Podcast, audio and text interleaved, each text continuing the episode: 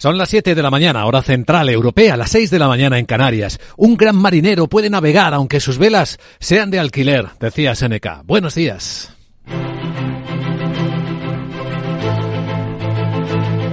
Aquí comienza Capital, la bolsa y la vida. Y empezamos el miércoles intentando digerir que las bajadas de tipos de interés van a tardar más y van a ser más lentas. La inflación sigue caliente el dato más eh, caliente de lo esperado en Estados Unidos, 3,1% de IPC, hace ver un escenario más largo, más complejo.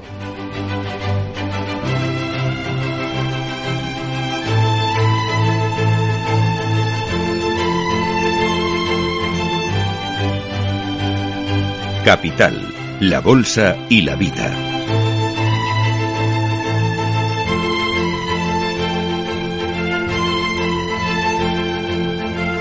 Luis Vicente Muñoz. Así que estamos haciendo recuento de los efectos del impacto que ha tenido una inflación más alta de lo esperada en los Estados Unidos. Primer impacto en el dólar, más fuerte de lo que estaba. Hace caer al euro, lo vemos ahora mismo en las pantallas de XTV, a 1.07 en el cambio, 1.0715. Ya se va alejando de 1.08, 1.09. ¿Se acuerdan cuando tocó el 1.11? 1.11, sí.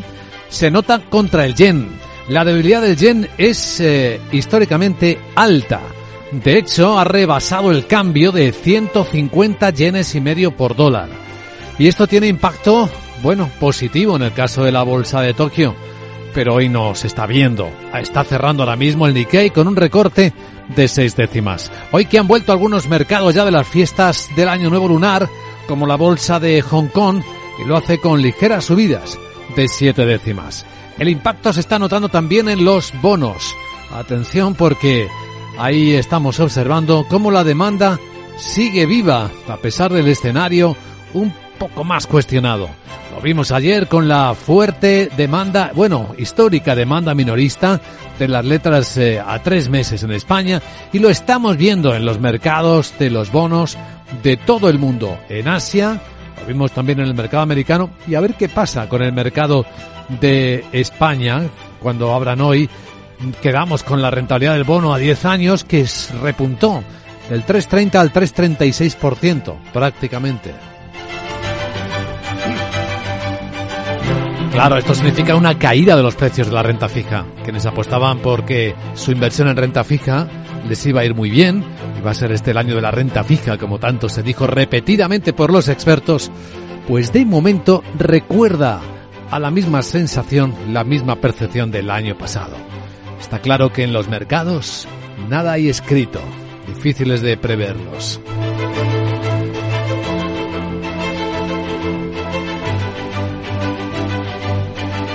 Los futuros de las bolsas europeas vienen este miércoles anunciando recortes. 68, a ver, 11, 11 puntos, no tanto, 11 puntos viene bajando el futuro del Eurostox. Son dos décimas en 4.694. El americano no cae, no corrige más.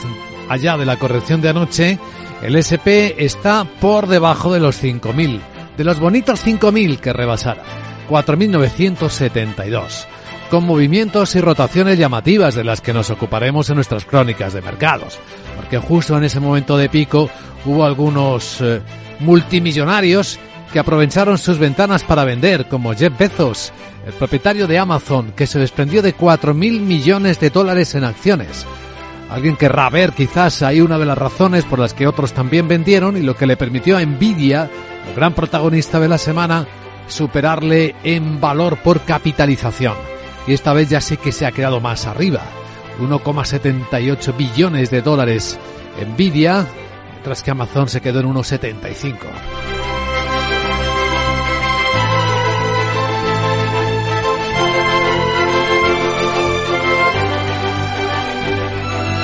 Y a todo esto con materias primas que mantienen sus precios a la baja, con algún rebote en el precio del petróleo, tenemos previsiones, por cierto, de la demanda del petróleo que el secretario general de la OPEP, Aitan Al-Gais, ha dejado en el aire. Dice que ve un aumento de la demanda de más de 2 millones de barriles día para este año. Crecimiento interanual con respecto al año pasado saludable. Estamos viendo señales positivas de buenas revisiones en algunas partes de la economía mundial, sobre todo en Estados Unidos, donde el PIB se ha revisado al alza. Bien es verdad. El precio del petróleo, ¿cómo está esta mañana y a esta hora? Pues eh, no sube mucho más allá. El barril Brent en 82 dólares 60 centavos y el barril americano, el West Texas, en 77,80. La onza de oro, ojo, ¿eh? Ha corregido de los 2.036 a los 2.005 dólares.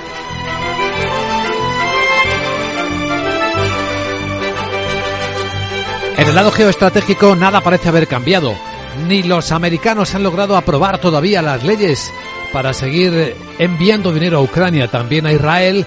El presidente de Estados Unidos, Joe Biden, insiste de nuevo en que apoyar este proyecto de ley es enfrentarse a Putin, oponerse es hacerle el juego a Putin. Como he dicho antes, lo que está en juego en esta lucha va mucho más allá de Ucrania. Si no tenemos el apetito de Putin por el poder y control de Ucrania, si no lo detenemos, no se va a limitar a Ucrania. Y es verdad que en las últimas horas Putin, Rusia, ha estado muy activo. Una dando, dictando una orden de captura internacional la ex primera ministra letona y a otras personas que ordenaron retirada de símbolos de la ex Unión Soviética en sus países. Y también en las últimas horas Rusia ha confirmado que suspende sus pagos anuales al Consejo Ártico, porque como saben desde que invadió Ucrania el Consejo está prácticamente paralizado. Ese Consejo para cooperar en proyectos de apoyo y rescate en toda la zona ártica está prácticamente paralizado. Pero es que además recordamos que el presidente de la Duma dice que la Cámara va a votar ya la semana que viene la salida de Rusia de la OSCE, de la Organización para la Seguridad y la Cooperación, y que también va a considerar la posibilidad de abandonar otras organizaciones internacionales.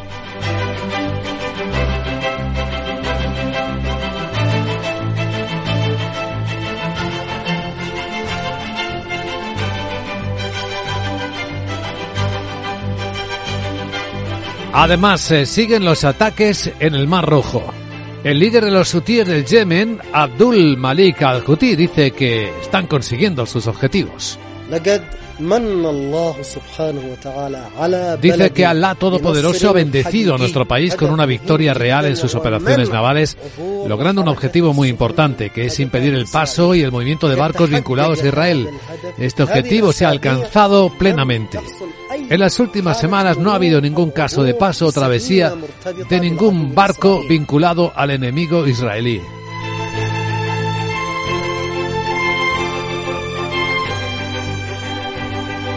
Empiezan a notarse ya más efectos de la interrupción o el desvío de tráfico por el Mar Rojo.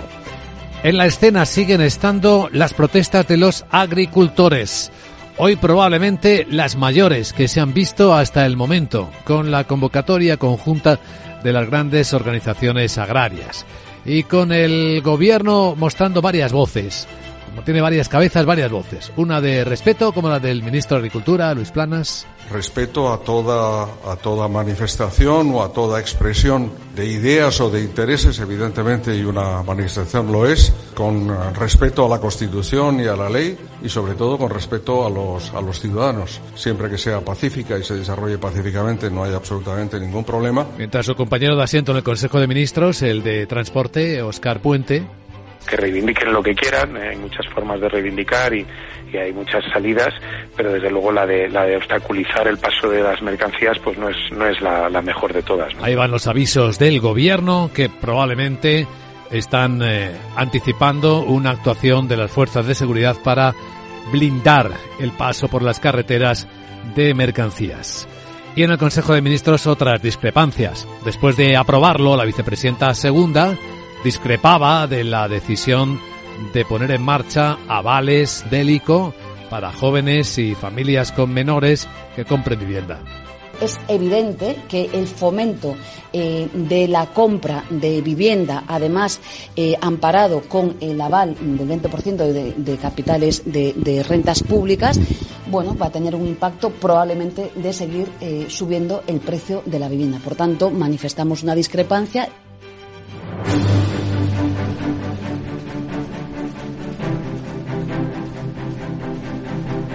Escucha lo que viene o lo que está pasando ahora mismo en Capital Radio. Noticias que despiertan la economía con Miguel San Martín. Tenemos información de última hora de nuevo de Corea del Norte. Ha vuelto a probar a disparar múltiples misiles de crucero frente a su costa este. Así lo ha confirmado el ejército de Corea del Sur, pero no ha dado más datos, al margen de que colaboran estrechamente con Estados Unidos y monitorizan de cerca eh, señales de actividades adicionales de Corea del Norte. Durante las últimas semanas, el régimen de Pyongyang ha lanzado varios misiles estratégicos hacia el Mar Amarillo y el de Japón al tiempo que ha derogado los diferentes mecanismos de cooperación económica con Corea del Sur. Bueno, hoy tenemos a mediadores de Estados Unidos, Qatar, Egipto e Israel reunidos en el Cairo, trabajando en un potencial acuerdo de tregua para la franja de Gaza. Que suponga la liberación de rehenes, aunque el ejército israelí anuncia un largo camino por delante antes de concluir la guerra. La Casa Blanca asegura que representantes de la CIA mantienen conversaciones junto con el Mossad, Hamas, la Yihad y las partes cataríes y egipcias para alcanzar ese nuevo acuerdo que ponga fin a los combates y que permita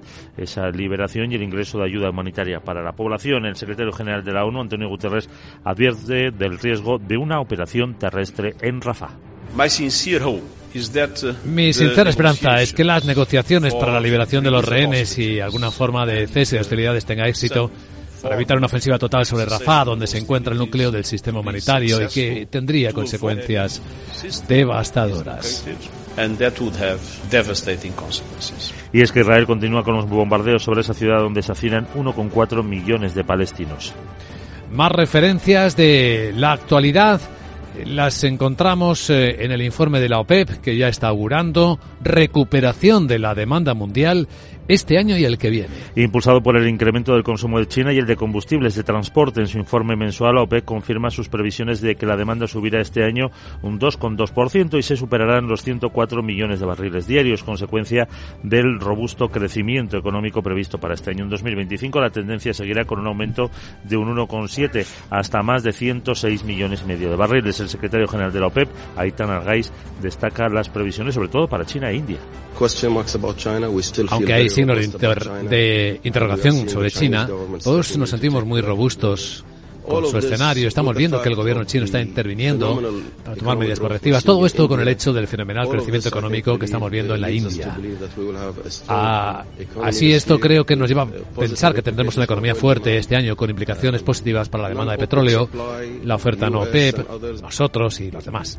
Recuerda que ya en 2022 se superaron los niveles de consumo previos a la pandemia. De hecho, la eh, OPEP indica que China impulsará el crecimiento de esta demanda en el ejercicio con un consumo previsto de casi 17 millones de barriles día, más que todos los países industrializados de Europa juntos. La India será el país en el que la demanda crecerá más proporcionalmente. Mientras tanto, en Europa, Francia advierte de que hay países europeos que tienen limitaciones en sus finanzas para aumentar las inversiones en la transición energética. Y por lo tanto para luchar contra el cambio climático, por lo que apuesta por más financiación de fuentes privadas y a nivel europeo. El ministro francés de Economía y Finanzas, Bruno Le Maire, reconoce que no se puede poner mucho más dinero sobre la mesa, ya que las finanzas de los países de la Unión necesitan entrar en una fase de control del gasto tras el fuerte aumento de inversiones públicas que supuso la pandemia y el apoyo a la economía tras la invasión rusa de Ucrania. Bueno, tenemos eh, una reunión del ministro francés y la española de Energía para tratar sobre los proyectos de interconexiones energéticas, algunos atascados entre ambos países. Ambos han mantenido una conversación en París en el que también han tratado el apoyo del hidrógeno entre Barcelona y Marsella, pero sin avances concretos. Teresa Rivera dice que sí ha habido algunos sobre interconexiones a través de los Pirineos de forma rutinaria los dos países podamos trabajar directamente en los temas energéticos, empezando precisamente por las interconexiones físicas, interconexiones eléctricas. Hemos resuelto la cuestión de la interconexión eléctrica en el Golfo de Vizcaya, pero nos quedan pendientes dos interconexiones de electricidad a través de los Pirineos es que precisamente se está construyendo esa en el Golfo de Vizcaya. Cuando entre en servicio en el año 2028 las capacidades de intercambio serán de 5.000 megavatios. Eso representará el 5% de la capacidad de generación instalada en España. Es decir, solo la mitad del objetivo que ha fijado la Unión Europea para 2030. Y un aviso, este miércoles esperan las manifestaciones más multitudinarias de agricultores en España. Algunas de ellas esperan cortar las entradas a grandes capitales. Entre ellas Sevilla o Barcelona. De hecho, ya hay problemas en los accesos al puerto de Tarragona y en las inmediaciones de Vic. Las organizaciones agrarias, Asaja, Coag y han convocado también movilizaciones en 13 ciudades más. El titular de Agricultura, Luis Planas, se reunirá mañana con los representantes de estas asociaciones en la sede del Ministerio después de que esta misma mañana lo haga el Observatorio de la Cadena Alimentaria donde están representados todos sus eslabones. Por eso Planas reivindica el papel del Ejecutivo. Somos los interlocutores naturales para todos los problemas que tiene nuestro sector primario, nuestra agricultura, nuestra ganadería y nuestro mundo rural. Y lo he dicho varias veces y lo repito hoy, yo creo que nuestros agricultores y nuestros ganaderos lo primero que quieren es que se les escuche, y en segundo lugar que se les respete y se les comprenda. La Confederación Española de Transporte de Mercancías ha pedido que se evite el corte de ejes principales de comunicación ya que provocan la inmovilización de miles de camiones con la consiguiente pérdida económica. Pues todo esto y lo que Sara Bot nos traiga en su agenda este miércoles. Hola Sara, buenos días.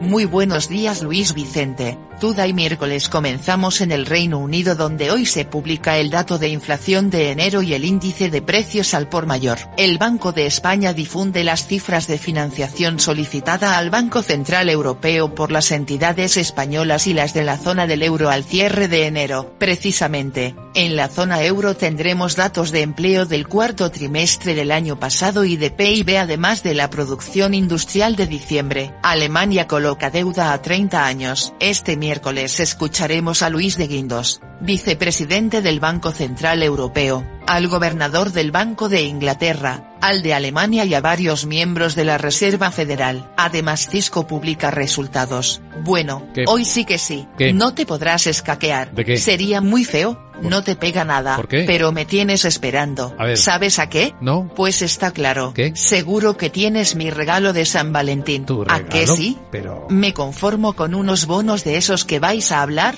un par de toneladas de cacao maravillado o unos cienes de acciones de envidia, Sí. que para envidia la que me tienen otras robotas. Jeje, ahora me lo das. Chao. Veo que eres lista, ¿eh? Solo pides regalos que sean liquidables, ¿no? Que sean vendibles rápidamente. Bueno, buena cultura financiera, querida Sara. Vamos a centrar la mirada en cómo viene el día con algunas bolsas de Asia ya volviendo tras la fiesta.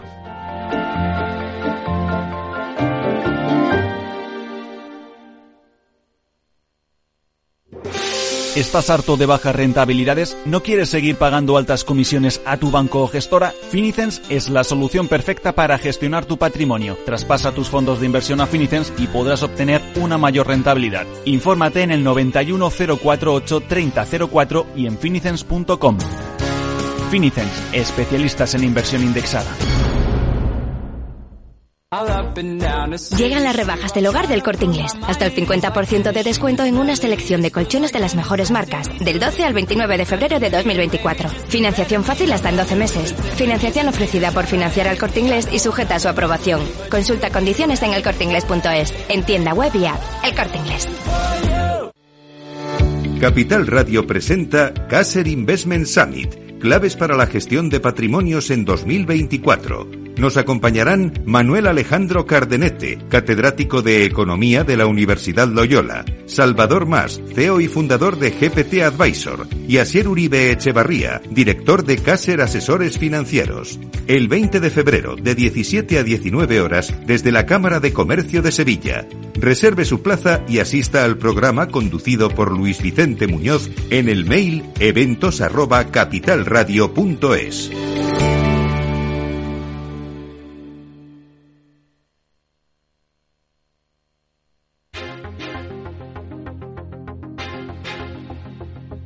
Capital, la Bolsa y la Vida, con Luis Vicente Muñoz. Y antes de meternos a fondo con los mercados de Asia, un minuto de inspiración, de liderazgo con Tomás Otero. Hola Tomás, buenos días.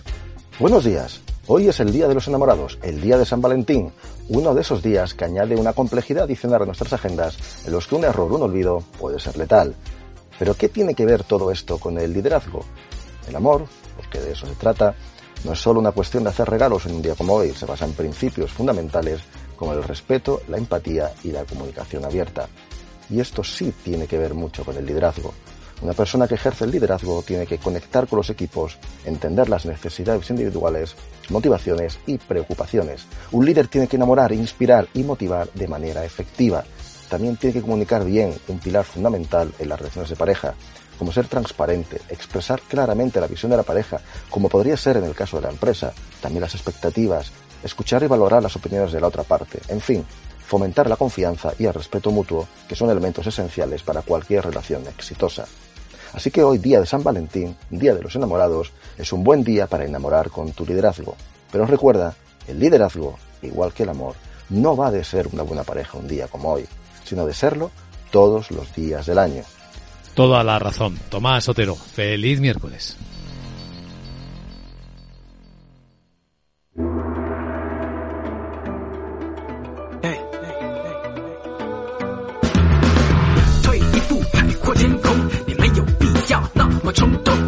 Capital Asia, uno de los principales efectos que estamos viendo de una inflación más caliente de lo esperado en Estados Unidos es la fortaleza del dólar, que le está llevando al yen japonés a un nuevo mínimo psicológico. Sandra Torrecillas, buenos días. Buenos días. El yen ha rebasado la barrera de los 150 unidades eh, por dólar por primera vez desde noviembre del año pasado. Y el ejecutivo nipón ha salido en tromba a decir que estos movimientos bruscos no son buenos para la economía. Son declaraciones del viceministro de Finanzas, Masato Kanda, que además es el principal responsable en materia de divisas. Añade que estos movimientos son claramente especulativos, que algunos de estos movimientos, y ha vuelto a repetir el mensaje mensaje de que el Ejecutivo japonés seguirá el mercado de divisas de cerca y tomará las medidas que sean necesarias. Eh, recordamos que un yen débil beneficia la facturación de las empresas japonesas en el exterior, pero repercute de forma negativa en las cuentas nacionales porque encarece las importaciones de un país que está que es altamente dependiente de esas eh, materias primas. Y mm, eh, a medida que el yen se debilita, sube el rendimiento de los bonos japoneses. El activo a 10 años avanza un 5,6% se sitúa en el 0,76%, que es un nivel que no se veía desde el pasado 11 de diciembre. Es uno de los puntos de tensión de la renta fija también esta mañana. Bueno, ya cerró la bolsa de Tokio hace 22 minutos con seis décimas de recorte, con cinco cerrados Sony justo antes de publicar sus cuentas. Unos eh, resultados los de Sony que ha bajado eh, el beneficio un 15% entre los meses de abril y diciembre. Bueno, hay relevos en empresas relevantes como Toyota. Sí, dos ejecutivos eh, de la firma de su filial Daihatsu van a dimitir tanto el presidente como el consejero delegado y lo hacen casi un año después de conocerse que esta filial de coches pequeños de Toyota había amañado las pruebas de seguridad en caso de colisión. Toyota ha visto tocada su reputación por los fallos de certificación de Daihatsu y también por otros problemas de gobernanza en el fabricante de camiones Hino Motors y en su filial Toyota Industries. Van a dejar sus puestos el próximo 1 de marzo. ¿Algún otro protagonista empresarial hoy? Pues tenemos al gigante tecnológico indonesio GoTo que niega conversaciones para fusionarse con Grab, su rival en Singapur en el sector de los servicios de transporte por carretera, o en India la automovilística Tata Motor que rebaja los precios de los coches eléctricos en hasta un 8%. Lo significativo es la eh, que es la primera vez que un fabricante indio baja el precio de los coches eléctricos y Korean Air que obtiene la aprobación de la Unión Europea para su fusión con Asiana Airlines. Bueno, a lo largo de nuestra vida profesional de periodistas de economía hemos visto informes de todo tipo, pero el que hoy hemos visto es especialmente llamativo. Es de Maybank. Es un informe Feng Shui y explica lo que significa el año del dragón para las empresas. Toda una serie de predicciones que según su economista jefe, que se llama Tilan Wikrasminge, va a señalar dónde van a estar las oportunidades en el mercado asiático en este año del dragón de madera. Un año único, según el informe, que se va a caracterizar por todas las energías yang, que son simbólicas de decisiones masculinas, precipitadas y de largo alcance. Dice que abre un nuevo ciclo de Feng Shui de 20 años en el que el elemento fuego va a ser el dominante. ¿Y esto a quién va a favorecer? a las industrias que caen bajo este elemento, como la tecnología, la inteligencia artificial, la energía y la medicina. El fuego, según dice este analista, es símbolo de actividad económica, confianza y optimismo. Y aunque la economía mundial se espera que se comporte de forma moderada en el primer semestre, es probable que las empresas de estos sectores se animen en la segunda mitad del año. Sin embargo, hay que tener en cuenta que el fuego también trae cambios y transiciones dolorosas y es muy probable que entren nuevos jugadores, mientras que otros se caerán de los negocios de elementos de fuego durante el año.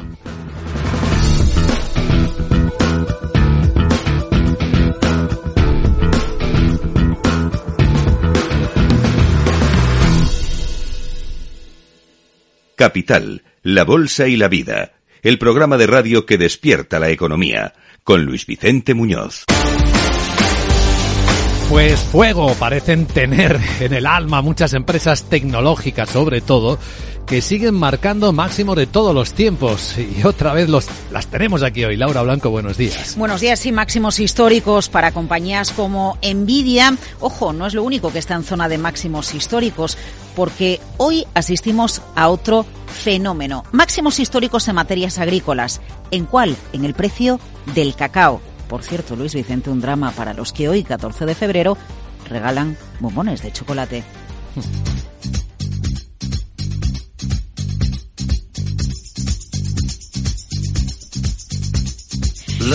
Pues mira, el amor está en el ambiente, Luis Vicente, pero la inflación también. Cacao máximos históricos por dos motivos. Problemas en Ghana y Costa de Marfil, condiciones climáticas adversas y enfermedades de cultivos. Estos dos países producen el 60% del cacao en el mundo. Menos oferta, subida de precios, similar a lo que ha sucedido con el aceite de oliva en España. Tercer año consecutivo de suministro insuficiente de cacao. Resultado, subida de precios máximos históricos. Pero es que en lo que llevamos de 2024, los futuros del cacao han subido un 40%. Rozamos los 5.000 1.900 dólares la tonelada. El fenómeno climático del niño está haciendo mucho daño y Citi nos está diciendo que puede llegar a superar el precio de la tonelada de cacao los 6.100, 6.300 dólares por tonelada métrica. Eso sí, Nielsen, experto en hábitos de consumo, nos dice que los precios del cacao son más altos, los del chocolate también. En el INE vemos como en España el precio del chocolate ha subido un 9% en el último año, pero advierten hoy estos precios no van a disuadir en el Día de los Enamorados a que regalemos, a que regales, Luis Vicente, unos bombones o a que la inflación en general nos disuada de irnos de cena. Por cierto, en Estados Unidos que tienen estadísticas para todo, dicen que hoy día de San Valentín, de media, salir a cenar fuera es un 14% más caro que hace un año. Hay que hacer cuentas. Tenemos caliente los precios del cacao y el chocolate y muy caliente, más de lo esperado, la inflación americana. Sí, 3,1% la inflación en Estados Unidos. En enero, más de lo esperado. Bueno, tú lo dices, caliente, caliente. Caliente, caliente. caliente,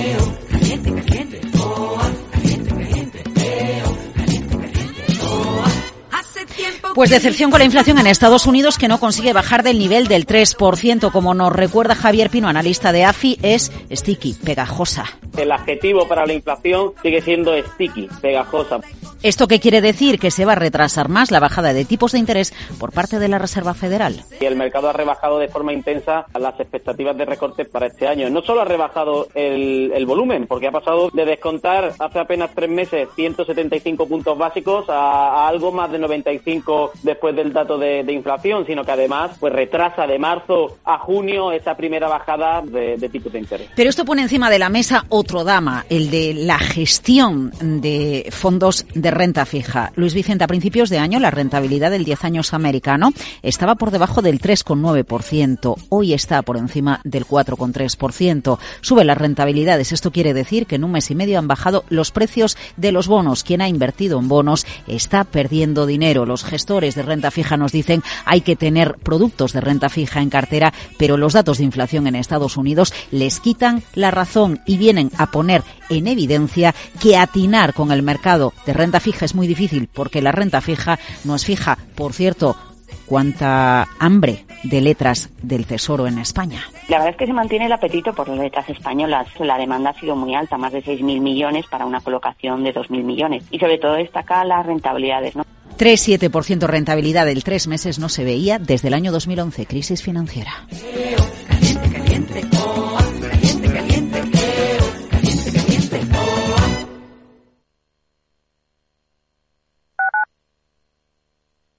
Madrid, 103.2, Capital Radio. Empresas tecnológicas, escuelas de negocios, sindicatos, organizaciones empresariales, empresarios, formadores y figuras relevantes de las administraciones públicas comparten tertulia todos los miércoles a las 3 de la tarde en Cibercotizante, un programa dirigido por José Joaquín Flechoso. Cibercotizante, la digitalización desde una óptica diferente. Capital Radio. Industria, seguridad, tecnología, aeronáutica, innovación, empleo de calidad, defensa. Hablemos de Defensa y Seguridad, el primer programa de radio que da voz a la industria nacional de defensa. Los miércoles a partir de las tres y media de la tarde, hablemos de Defensa y Seguridad con Laura Blanco, de la mano de IDS.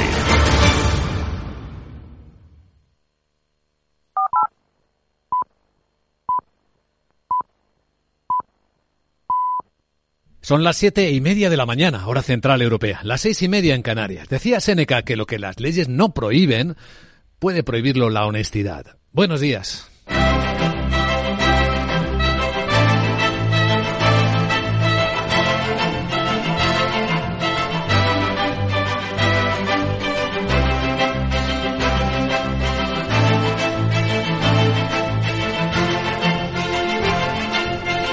Capital, la Bolsa y la Vida, con Luis Vicente Muñoz.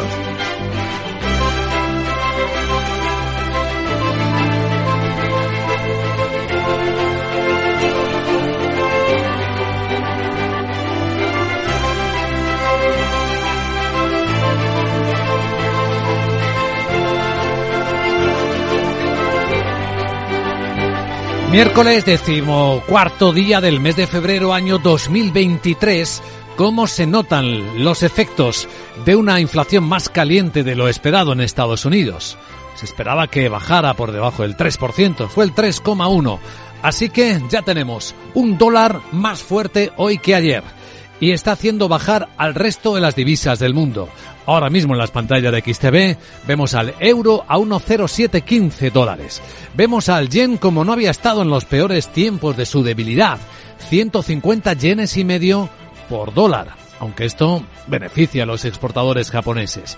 Y vemos cómo los mercados intentan digerir esto. Afectados los bonos, la renta fija, quienes tengan inversiones en renta fija lo notarán porque están bajando los precios y repuntando la rentabilidad de los rendimientos. Lo hemos visto en la última sesión en Estados Unidos, donde el bono a 10 años se quedó en el 4,30%. En España está ese mismo plazo en el 3,36% y en el 2,40% en Alemania. Y ahí vamos también calculando cómo se mueven las primas de riesgo. En las bolsas la corrección ha sido más o menos limitada. Estamos en plena digestión pero los futuros apuntan a que en Europa, cuando abran dentro de hora y media, lo van a hacer con recogidas de beneficios, intentando ver cuánto va a retrasarse las bajadas de tipos de interés y a qué ritmo se van a ir haciendo si la inflación no se doblega más rápido y de forma más acusada. ¿Cuánto cae el futuro del Eurostox hasta ahora? Pues una décima, siete puntos. Está en los 4.698. Pero el futuro americano está muy tranquilo, aunque es verdad que está por debajo de los 5.000 puntos redonditos, máximo histórico que alcanzara la pasada semana y arrancara también con ellos en esta. El SP, el futuro ahora mismo en 4.974 puntos, con una corrección que ha afectado hasta el precio de la onza de oro, que se acerca y roza ahora mismo los 2.000 dólares. El precio del petróleo no se mueve demasiado, tenemos el Brent esta mañana aquí en Londres en 82 dólares con 62 centavos, con la nueva previsión de la OPEP del cártel de exportadores, lo que dice su secretario general Altan Al-Gais es esto. Que ven crecer la demanda en más de 2 millones de barriles por día para este año. Crecimiento positivo respecto al pasado, que es saludable. Estamos viendo señales positivas de buenas revisiones en buena parte del mundo, sobre todo en Estados Unidos, donde el PIB se ha revisado al alza. Y dice también, por cierto, que confían en la demanda de China país que sigue estando también en el foco y que hoy ha vuelto a las bolsas. Según vemos eh, ahora mismo con la bolsa de Hong Kong, que está comportándose con ligeras subidas, seis décimas, que es lo que se ha perdido en estos días de fiesta en los que no ha estado, aunque hay buena parte de la fiesta que continúa en el lado asiático, ocho décimas, para ser exacto, sube la bolsa de Hong Kong a estas horas. En Asia, donde hoy, por cierto, recordemos, hay elecciones en Indonesia. Veremos qué deciden.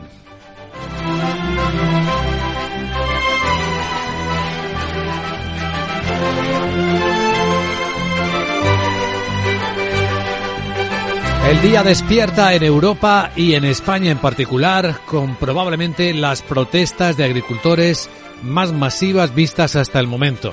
Algunas organizaciones planean hacer difícil el acceso a grandes capitales. Ya se nota mucho movimiento en Sevilla, en Barcelona, en Tarragona.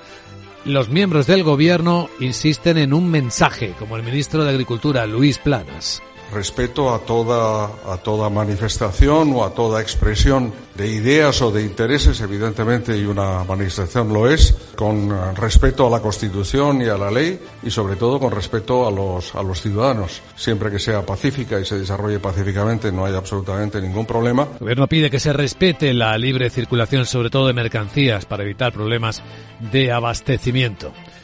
Esos son mensajes que salieron de un gobierno que aprobó cosas nuevas con su propia disidencia interna, porque después de firmar que aprobaba el nuevo aval para jóvenes y familias con menores para comprar vivienda, la vicepresidenta Yolanda Díaz decía.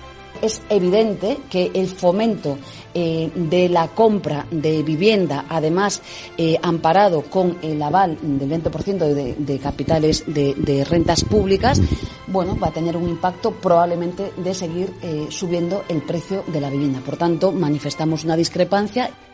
Pues esta es la singularidad de España. Tiene un gobierno que discrepa consigo mismo y que aprueba medidas que tienen efectos contrarios a los que oficialmente se proclaman como su objetivo, como su propósito. Y ahí están efectivamente las numerosas intervenciones de la vivienda que han llevado a los precios del alquiler a máximos históricos en España. Bueno, vamos a ocuparnos de todo ello con detalle. Enseguida el informe de preapertura de mercados europeos. Hoy va a acompañarnos a las 8 y 10, y 10 en Canarias Lucía Gutiérrez Mellado, la directora de estrategia de JP Morgan Asset Management para España y Portugal para calibrar qué está pasando en los mercados, cómo debemos leer correctamente los datos y lo que los bancos centrales están previendo para este año en el que ya nos vamos adentrando. En la gran tertulia de la economía nos ayudarán a poner en contexto todas estas historias y algunas más Francisco Navarro, Juan José Rubio y Camal Romero.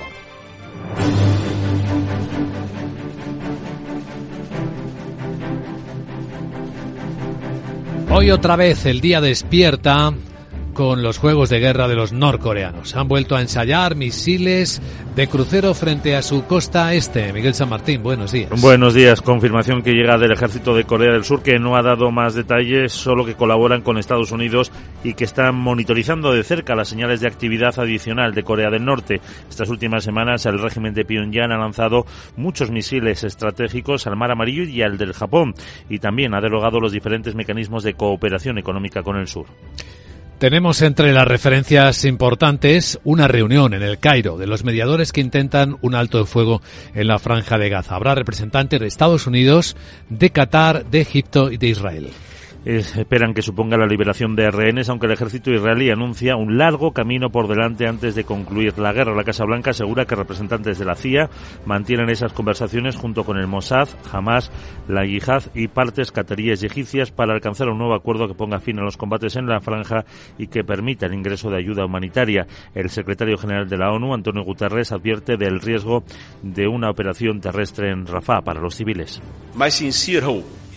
Mi sincera esperanza es que las negociaciones para liberar rehenes uh, y de alguna manera cesen las hostilidades, tengan éxito, para evitar una ofensiva total sobre Rafa, donde se encuentra el núcleo del sistema humanitario que tendría consecuencias devastadoras. Israel continúa con los bombardeos sobre esa ciudad donde se hacinan eh, casi un millón y medio de palestinos. No demasiado lejos, en el Mar Rojo, los hutíes eh, del Yemen, su líder, Abdul Malik al-Houthi, dice que está alcanzando todos sus objetivos y propósitos, no dejando pasar a ningún barco que tenga algo que ver con Israel. Y reitera que no detendrá sus ataques contra la navegación comercial porque mm, de hacerlo significaría ser cómplice de la campaña militar de Israel contra la franja. Por eso, Malik al-Houthi asegura que han conseguido evitar el bloqueo de Estados Unidos y del Reino Unido. Han fracasado ni los israelíes han sido capaces de proteger el paso y la circulación de sus barcos por el estrecho Ni los estadounidenses y británicos tampoco lo han conseguido. Su fracaso y el éxito de nuestro país, gracias a la a lograr su objetivo de impedir el paso movimiento de barcos asociados con el enemigo israelí, es una victoria sobre todos ellos, sobre el trío del mal, Estados Unidos, Israel y Gran Bretaña. Los rebeldes hutíes han denunciado esta madrugada nuevos bombardeos estadounidenses contra sus posiciones al oeste del país, a orillas del Mar Rojo. Mientras tanto, en Estados Unidos, el presidente Joe Biden carga contra Donald Trump por criticar a la OTAN y por hacer peligrar, dice, la ayuda a Ucrania. Y es que el expresidente puso en duda la voluntad de Estados Unidos de apoyar a los miembros de la Alianza de Defensa Occidental si fueran atacados. Biden asegura que eso hace más urgente que el Congreso apruebe su estancada solicitud de financiación para apoyar la defensa de Ucrania contra Rusia. Además, ha recordado a Trump que la única vez que la OTAN ha aplicado el artículo 5 para defender a un país miembro fue el 11S y además para proteger a Estados Unidos. Por eso insiste en la necesidad de ayudar ahora a Ucrania. El proyecto de ley proporciona financiación urgente a Ucrania, dice Biden, para que pueda seguir defendiéndose de la embestida despiadada y viciosa de Putin. Todos hemos visto las terribles historias de las últimas semanas, soldados ucranianos sin proyectiles de artillería, unidades eh, racionando las, la munición para defenderse, familias ucranianas preocupadas de que el próximo ataque no ruso les hunda permanentemente en la oscuridad o algo peor. Desde que empezó la guerra, Estados Unidos ha enviado 75.000 millones de dólares en ayuda militar, pero esos fondos se han agotado y por eso la Casa Blanca reclama desde hace meses el nuevo paquete. El Senado aprobó el martes el económico por 70 votos a favor y 29 en contra. El Partido Republicano no piensa someter el proyecto a votación en el Congreso. Se agota la financiación con tanta demanda. Francia, aquí en Europa, advierte de que hay países europeos que tienen limitaciones en sus finanzas para aumentar las inversiones en transición energética. Y por lo tanto para luchar contra el cambio climático, por lo que apuesta por más financiación de fuentes privadas a nivel europeo. El ministro francés de Economía y Finanzas, Bruno Le Maire, reconoce que no se puede poner mucho más dinero sobre la mesa, ya que las finanzas de los países de la Unión necesitan entrar en una fase de control del gasto tras el fuerte aumento de las inversiones públicas que supusieron la pandemia y el apoyo a la economía tras la invasión rusa de Ucrania. Y ahora vamos a actualizar cómo van las protestas de agricultores en España. Hoy se esperan masivas por la convocatoria, la suma de convocatoria de todas las organizaciones prácticamente. Y puede que ya estén empezando a cortar algunas de los accesos a las grandes capitales. Esperan colapsar Sevilla o Barcelona. De hecho, hay problemas en los accesos también al puerto de Tarragona, en las inmediaciones de Vicky, una gran eh, dispositivo, gran despliegue policial en las inmediaciones de Mercamadrid. Las organizaciones agrarias, Asaja, COAG y UPA han convocado hoy movilizaciones en 13 capitales españolas. El ministro de Agricultura, Luis Planas, se reunirá mañana jueves con los representantes de estas asociaciones en el Ministerio después de que esta misma mañana lo haga el Observatorio de la Cadena Alimentaria donde están representados todos sus eslabones. Por eso, Planas reivindica el papel que mm, tiene que desempeñar el Ejecutivo. Somos los interlocutores naturales para todos los problemas que tiene nuestro sector primario, nuestra agricultura, nuestra ganadería y nuestro mundo rural. Y lo he dicho varias veces y lo repito hoy, yo creo que nuestros agricultores y nuestros ganaderos lo primero que quieren es que se les escuche y en segundo lugar que se les respete y se les comprenda. La Confederación Española de Mercancías eh, ha pedido que se evite el corte de los ejes principales de comunicación ya que provoca la inmovilización de miles de camiones. Y uno de los datos del día y es cómo la recaudación por el impuesto de matriculación en España ha subido un 11,5% en el último ejercicio Respecto al anterior, se han recaudado en total 724 millones de euros. Y eso que debería bajar por eh, los coches menos contaminantes están exentos de este impuesto. El eh, crecimiento viene impulsado por las ventas de vehículos, especialmente de aquellos de mayor valor, superior a los 60.000 euros, los que más pagan de media, aunque la contribución principal procede de las ventas de vehículos de entre 20 y 25.000 euros, con una cuota a ingresar superior a los 127 millones. La media, por cada una de las matriculaciones, 735 euros. Eso sí, es un 1% por debajo del dato de 2022. Y en la agenda del miércoles que nos trae Sarabot, buenos días. Muy buenos días Luis Vicente. Te recuerdo que Tuda y miércoles comenzamos la agenda en el Reino Unido donde hoy se publica el dato de inflación de enero y el índice de precios al por mayor. El Banco de España difunde las cifras de financiación solicitada al Banco Central Europeo por las entidades españolas y las de la zona del euro al cierre de enero. Precisamente, en la zona euro tendremos datos de empleo del cuarto trimestre del año pasado y de PIB además de la producción industrial de diciembre. Alemania coloca deuda a 30 años. Este miércoles escucharemos a Luis de Windows, vicepresidente del Banco Central Europeo, al gobernador del Banco de Inglaterra, al de Alemania y a varios miembros de la Reserva Federal. Además Cisco publica resultados. Bueno, sabes que es San Valentín y que espero mi regalo de bonos, cacao maravillado de la envidia esa, Bueno, ¿no? sí. Pero seguro que no sabes que hoy es el miércoles de ceniza y también este día. Ahí va la pista. A ver. Pues sí es el Día Mundial de la Energía, ¿Ah, sí? una fecha que apoya el uso sostenible de los recursos energéticos. Qué bonito. ¿A qué sí? Hmm. Bueno, sí. también acepto por San Regalín una batería nueva. Jeje, ¿qué te parece? Bien. Ahora recojo todos los presentes. Chao. Este último es el que más te beneficia, porque tu energía y tú sois la misma cosa. Gracias, Sara. Vamos a situar la escena en los mercados. Vamos a ver quiénes pueden ser hoy los protagonistas de las bolsas europeas. Capital, la Bolsa y la Vida, con Luis Vicente Muñoz. ¿Estás completamente seguro de que la rentabilidad de tus planes de pensiones es la mejor que puedes obtener? Si tu gestor solo te ofrece los planes de su banco, estás perdiendo oportunidades y, lo que es peor, años de rentabilidad para ti. En Velaria Inversores estamos a tu servicio, no al del banco. Trabajamos con 180 planes de pensiones de las entidades más punteras de España y de ellos solo te ofrecemos los de mayores perspectivas de rentabilidad, sin ningún coste para ti. Si quieres más rentabilidad, visita velariainversores.com.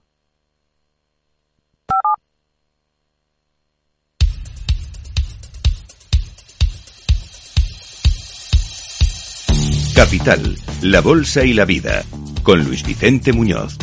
Y con la información de las pantallas de CMC Market Brokers, vamos a elaborar ya el primer informe de preapertura de los mercados europeos.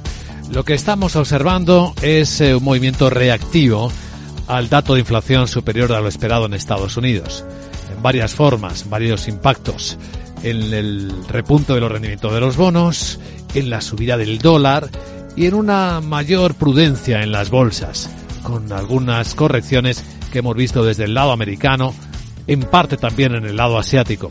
Los futuros, aunque la volatilidad no está repuntando, estamos viéndola en 15,40, no está repuntando más de lo que repuntó ayer. Está incluso eh, reduciendo un respingo importante cuando en un movimiento muy fuerte subió desde los 14 a los 17 puntos el VIX. Fortísimo, curiosamente fortísimo. Pero bueno, ya se ha recuperado hacia niveles teóricamente más estables de los 15,40 puntos. Venimos de los 14, es decir, hay un poco más de inquietud en los mercados después del dato americano, hay que digerir más cosas. El futuro europeo viene recortando, no obstante, solo una décima y media, 7 puntos en 4.698. Y el futuro americano plano ya, el SP en 4.975. Sandra Torrecillas, buenos días. Buenos días. Y ese dato de inflación que comentas en Estados Unidos ha provocado una reacción en cadena en todo el mundo. El IPC cayó tres décimas hasta el 3,1, pero los analistas esperaban que se moderase más todavía y que se quedara por debajo de esa barrera psicológica del 3%, algo que evidentemente no sucedió. Y la subyacente se mantuvo en el 3,9% y eso ha hecho que vuelvan a replantearse las expectativas sobre próximos recortes de tipos de interés. George Cipoloni, gestor de carteras de Penn Mutual Asset Management, espera que se produzcan baches en el camino hasta llegar al objetivo del 2% de inflación fijado por la Reserva Federal. Creo que el bache que hemos visto, que hemos visto este mes, ha sido relativamente pequeño en el gran esquema de las cosas. La inflación sigue yendo en la dirección correcta en términos de desaceleración. Creo que hay fuerzas deflacionarias procedentes de China, por ejemplo. Creo que muchos de las presiones inflacionistas que sentimos a través del COVID han terminado ya. Así que sigo pensando que vamos en la dirección correcta. Solo estos pequeños baches que de nuevo contrastan con las expectativas de un movimiento directo a la baja de la inflación. Sobre los tipos europeos, el economista jefe del Banco Central Europeo, Philip Lane, asegura que la inflación va en la dirección correcta para bajarlos sin concretar cuándo. Atención hoy a los datos de inflación en el Reino Unido y a las cifras de crecimiento en la zona euro del cuarto trimestre. Y una cosa más, Alemania podría recortar las previsiones de crecimiento para este año de forma significativa la próxima semana. Según fuentes que cita Reuters, el recorte sería desde el 1,3 hasta el 0,2%. Protagonistas hoy, entre ellos el Banco Santander. Sí, porque eh, tenemos un mensaje a los empleados en el que la entidad hace referencia a información publicada el pasado día 4 en el diario Financial Times sobre la cuenta bancaria presuntamente ligada a Irán. Es un mensaje que firma Juan Manuel Zendoya, responsable de comunicaciones, marketing e investigación, y ahí se ve como el Banco Santander UK dice que no ha encontrado ningún incumplimiento de las sanciones de Estados Unidos contra Irán en la investigación que abrió relacionada con la apertura y uso de una supuesta cuenta vinculada a Teherán. Dice que la investigación determina que el titular de la cuenta no estaba incluido en ninguna lista de sanciones y que la empresa, según los registros públicos pertinentes, era propiedad de personas que no estaban identificadas como sujetas a sanciones. Hoy parece que dominan más las empresas que recortan previsiones como ThyssenKrupp. Ha revisado a la baja las estimaciones de ventas y de beneficios netos anuales. Lo achaca a la debilidad de la demanda y a los precios en sus divisiones de materiales y de acero. En preapertura, los títulos de ThyssenKrupp están bajando ya más de un 13%. Los analistas interpretan los resultados como una nueva señal de debilidad de la industria europea. También el fabricante noruego de aluminio Hydro ha presentado un resultado por debajo y el fabricante de ascensores Sinler espera unos ingresos inferiores este año. También está cautogénica. La cervecera danesa, que es la segunda mayor del mundo, eleva beneficio anual un 1,7%, supera previsiones, pero se muestra prudente con los objetivos anuales. Cita tensiones geopolíticas y las condiciones económicas. A continuación, el mercado desde la perspectiva de Wall Street.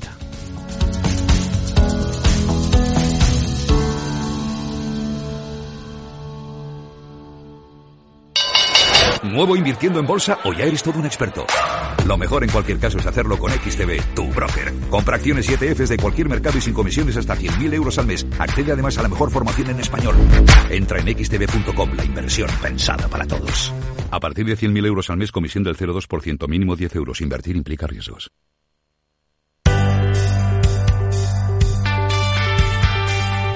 No cayó nada bien el dato de inflación americana y tuvo su impacto en el mercado, Miguel. Efectivamente, el Dow un 1,35 abajo, más de 500 puntos después de conocerse ese dato peor de lo esperado. El S&P 500 un 1,37 y el Nasdaq un 1,8%. Y es que eso hace temer ya los planes de la Fed para empezar a reducir los eh, tipos de interés. Ojo al bono pasó del 4,17, el estadounidense 10 años me refiero, del 4,17 al 4,31%.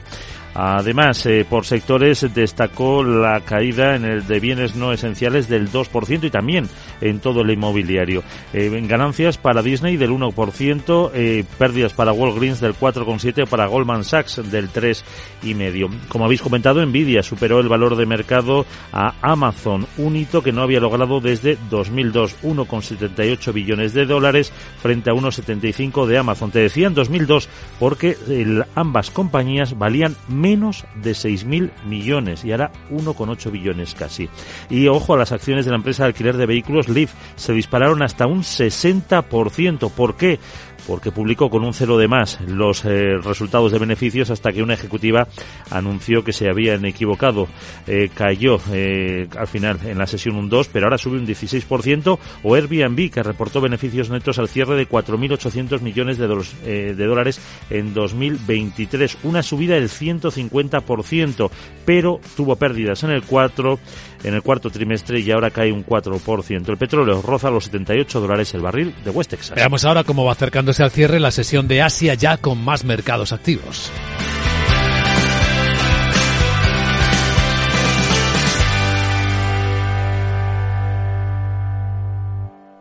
Me he quedado tirada con el coche. No puedo apoyar el pie. El incendio empezó en el salón.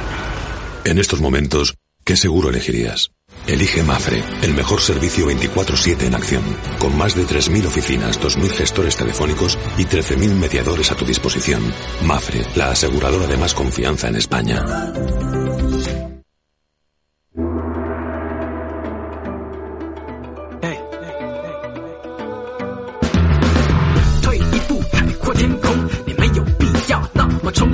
150 yenes y medio por un dólar. El empujón de la inflación al dólar está haciendo eh, llevar a caer a la moneda japonesa hasta niveles que dicen al gobierno que le preocupan y que va a estar atento y vigilante. Aunque ayuda a sus exportaciones, porque la sa barata, tiene bastante impacto. Hoy no ha logrado empujar hacia arriba la bolsa de Tokio, que ya ha cerrado con un recorte de seis décimas. Ha vuelto Hong Kong, el mercado chino, tras las fiestas del Año Nuevo Lunar y está subiendo nueve décimas.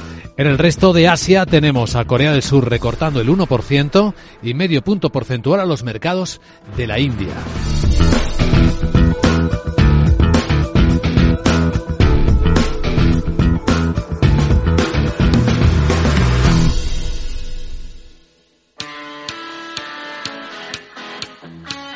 ¿Quieres digitalizar tu proceso de facturación?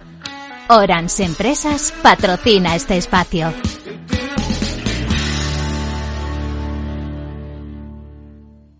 La ley Crea y Crece hace extensible el uso de la factura electrónica en todas las transacciones comerciales entre empresas y autónomos, empezando por las que entran dentro del rango de facturación de más de 8 millones de euros. El resto disponen de más tiempo para implementarlo, aunque los expertos recomiendan que se empiece ya a implementar para llevar a cabo con éxito este proceso de transformación integral que repercute en el proceso de facturación. Las empresas que se adelanten no solo obtendrán una ventaja competitiva, sino que también ahorrarán tiempo y mejorarán extraordinariamente la eficiencia en sus transacciones comerciales. Con la obligatoriedad de la facturación electrónica, España se suma a su uso generalizado en el ámbito B2B de todos los países miembros de la Unión Europea. Pensar a lo grande no es buscar un espacio donde guardar tus facturas.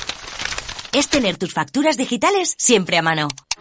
Con Orange Empresas dispones de factura electrónica para ayudarte a digitalizar tu proceso de facturación y reducir tus tareas administrativas. Las cosas cambian y con Orange Empresas tu negocio también. Llama al 1414.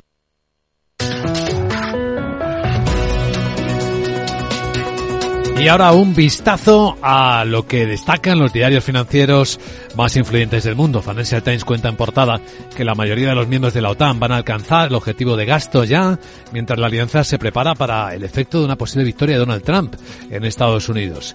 18 de los 31 países van a gastar el 2% del PIB en defensa, según las autoridades. No va a estar entre ellos España. El diario británico cuenta que Jeff Bezos vendió 4.000 millones de dólares en acciones de Amazon durante la pasada semana y que la Unión Europea está reduciendo sus ambiciones de desmantelamiento de tierras después del Brexit. El diario británico cuenta también que las acciones caen, los rendimientos de los bonos del Tesoro suben a medida que los datos de inflación sacuden las apuestas de bajadas de tipos de interés. En este sentido, en Estados Unidos, Wall Street Journal publica en portada una sección que se titula ¿Qué se oye en la calle? y dice los recortes de tipos podrían retrasarse. Pero esto no es razón para entrar en pánico. Los mercados reaccionaron con dureza a la lectura de inflación de enero, pero el contexto económico sigue siendo positivo, dice el diario en su análisis. También analiza qué está pasando entre los fabricantes de vehículos eléctricos y habla de los seis meses que cortocircuitaron la revolución de los vehículos eléctricos. Los fabricantes de automóviles apostaron claramente por la energía de las baterías, pero los compradores se han mostrado más reacios. La realidad se ha impuesto, dice un alto directivo de una empresa automotriz norteamericana.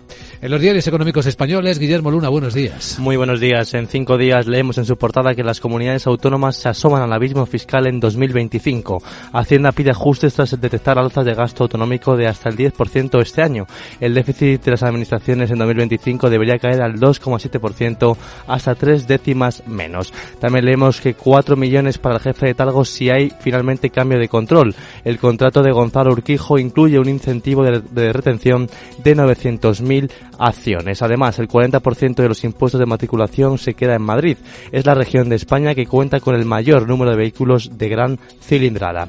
En el economista.es, la banca se inclina por el sí al cambio de accionista de Talgo. La financiación se estructura en contratos bilaterales en vez de un solo pool.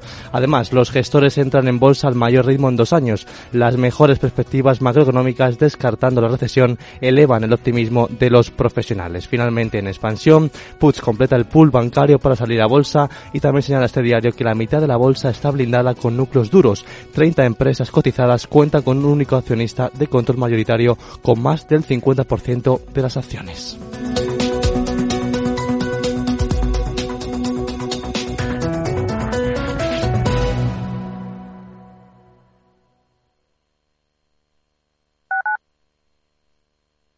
Capital Radio, Madrid, 103.2 FM.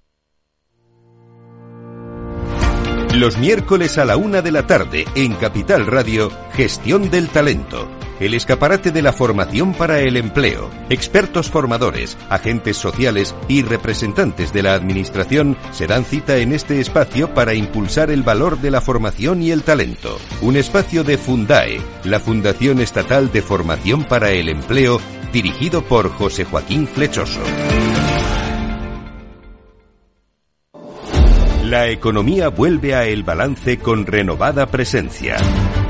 La tertulia económica más simpática, entretenida y con los profesionales mejor preparados de la radio española llega todos los jueves a los micrófonos de El Balance a las 9 de la noche. Aquí, en Capital Radio.